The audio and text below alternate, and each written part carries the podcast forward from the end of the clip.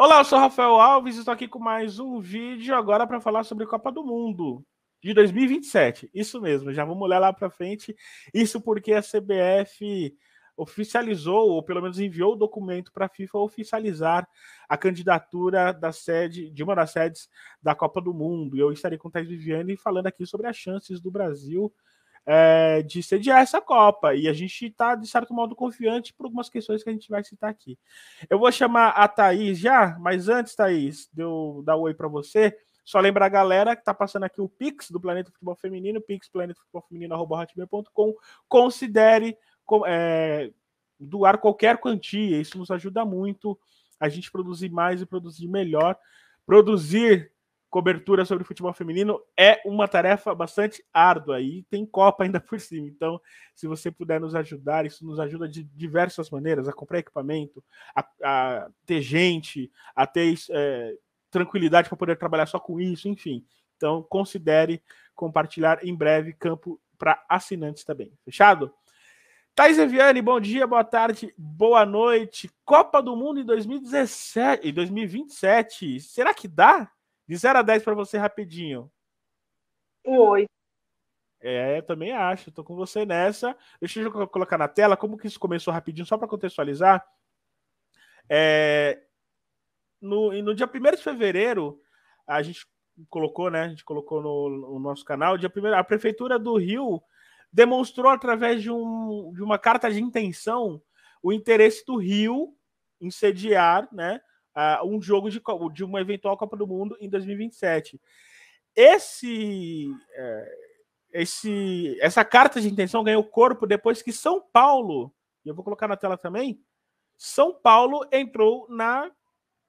deu as mãos com o Rio de Janeiro nessa, né?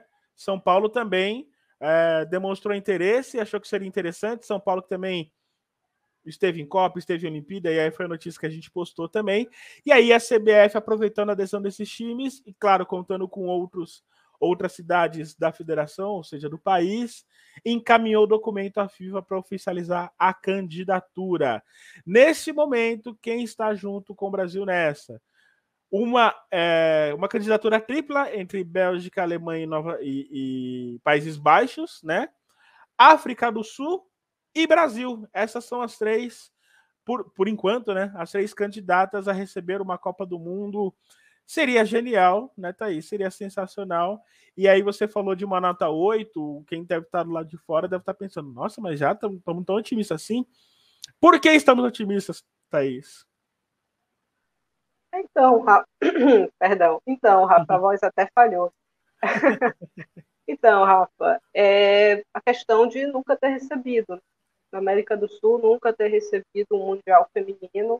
Eu acho que a FIFA vê com bons olhos essa possibilidade, né? Eles querem sempre, estão buscando destinos diferentes para que exista esse rodízio maior entre as sedes.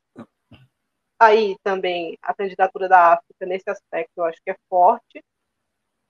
Ambas receberam é, Copa do Mundo recentemente, né? A África do Sul em 2010, o Brasil em 2014 nesse aspecto, eu acho que nesse aspecto de já ter recebido recentemente, eu acho que a Alemanha perde força, né? Porque a Alemanha sediou uma Copa do Mundo em 2011. A gente vai olhar também para os Países Baixos, receberam uma Euro em 2017, então tiveram eventos de grande porte recente, né? A última edição, esse ano a gente tem Copa também, mas a edição anterior, em 2019, foi na Europa também. Então eu acho que agora, com a expansão que a gente tem no futebol feminino, um apelo maior, em relação à torcida. É, eu acho, sim, que o Brasil larga na frente e talvez em relação à África do Sul, a tradição, o peso do nome Brasil no mundo do futebol fale um pouco mais alto. Né? E aí o Brasil sim. consiga, de repente, esteja na dianteira, pelo menos de momento, para receber essa Copa do Mundo, para receber a Copa de 2023. A gente tinha o Japão ali também na corrida, né? E a Colômbia. Só que a Colômbia acabou com a pior nota é, em relação à estrutura, né, quando a FIFA fez a, as avaliações.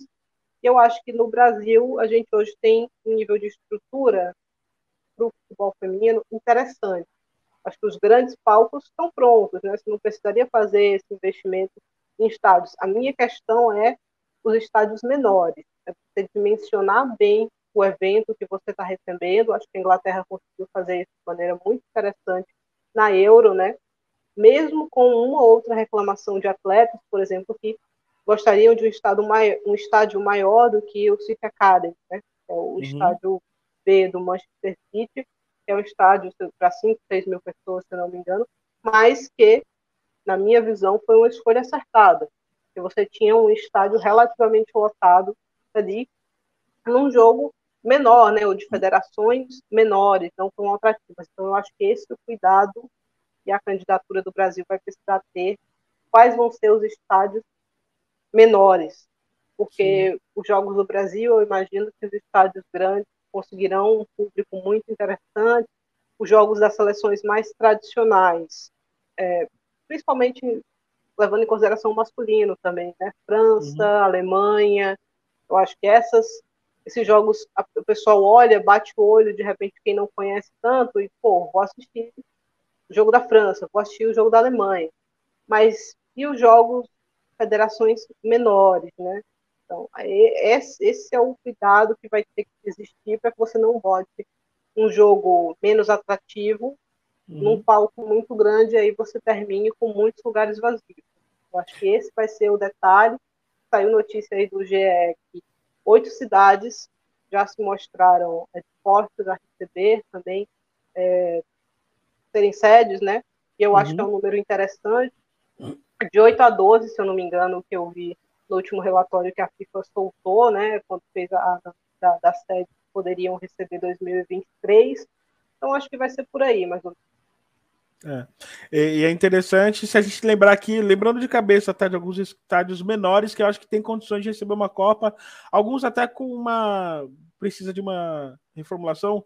Me vem na cabeça o, presidente Vargas, né? Reformado estádio... recentemente, é um, é um estádio bom. Mil, mas... O estádio olímpico lá do, do de Goiás, não sei se é Goiânia ou se é que recebeu inclusive o Mundial Sub-17 é, ok. O estádio do Goiás atualmente, que eu não lembro o nome agora, é um estádio interessante também. Que é, é um o Pedro que... Ludovico Teixeira, né? Abri aqui Isso. né? Estádio é Olímpico, é capacidade de 13.500 pessoas. Precisaria talvez de uma reforma. os estádios olímpicos, né? Da uhum. Copa do Mundo, eles perderam um pouco de força desde a da ascensão das arenas, né? Sim. É, mas é, é um detalhe, a gente ficar atento também. Aqui em São Paulo não me vem na cabeça. Veio o estádio de Barueri, mas precisaria de uma reforma. O estádio de Barueri, que é um estádio que tem uma capacidade menor do que o padrão, mas receberia bastante pessoas. Mas acho que a localização não ajuda muito o Barueri nesse aspecto. Então, em São Paulo, eu é, honestamente não vejo outro Outra alternativa depois é talvez pensar numa maneira de funcionar com reduzido, né? Funcionar sim. com um público reduzido. Reduzido, sim. Eu acho que São Paulo é difícil você de Aliança e de Neoquímica Arena, né? Eu acho que vai ser Neoquímica. Acho que Neoquímica tem já tem um carimbo já, né? É, eu acho que o público ali do Corinthians e tal, o pessoal está familiarizado com, o feminino, né? estão uhum. mais dispostos a irem para essas competições. É um evento legal, eu acho que isso é o, o importante, né? Que se crie uma atmosfera é, de competição interessante, fanfest, de repente, ingressos ah, acessíveis. Tomara. Isso foi é, uma chave para a última euro também, né, o preço uhum. dos ingressos, que possibilite você levar a sua família né, para o estádio, para todo mundo, que seja um programa legal como a gente sabe que é, né?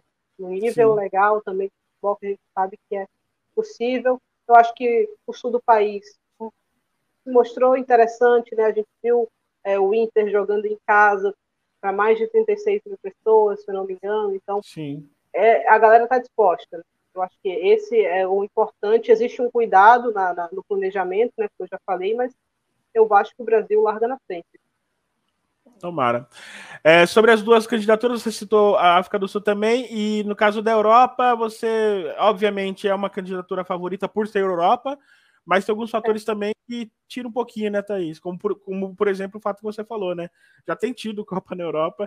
É, recentemente um... receberam, eu acho que a FIFA está levando agora para a Oceania, né? Eu acho que está buscando esses outros horizontes.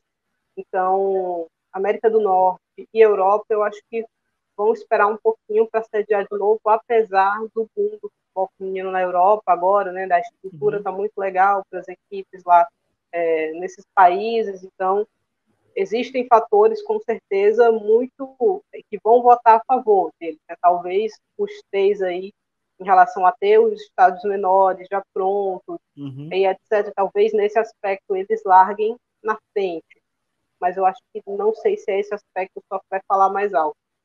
Acho que a Copa do Brasil vende bem para FIFA. Sim.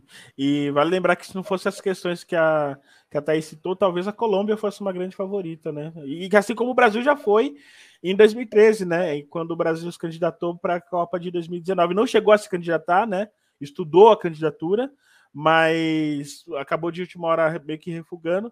No entanto, se falava muito, o Ministério do, do, dos Esportes na época, comandado pelo Aldo Rebelo, estava é, num prestígio gigantesco com a FIFA, porque ia ter Copa em 2014, né? A questão tinha as Olimpíadas também, embora não seja FIFA, ajudava ali a conversa. Tinha muitas atletas da seleção feminina sendo prestigiadas e condecoradas, como Ceci, é, Aline Pellegrino, enfim.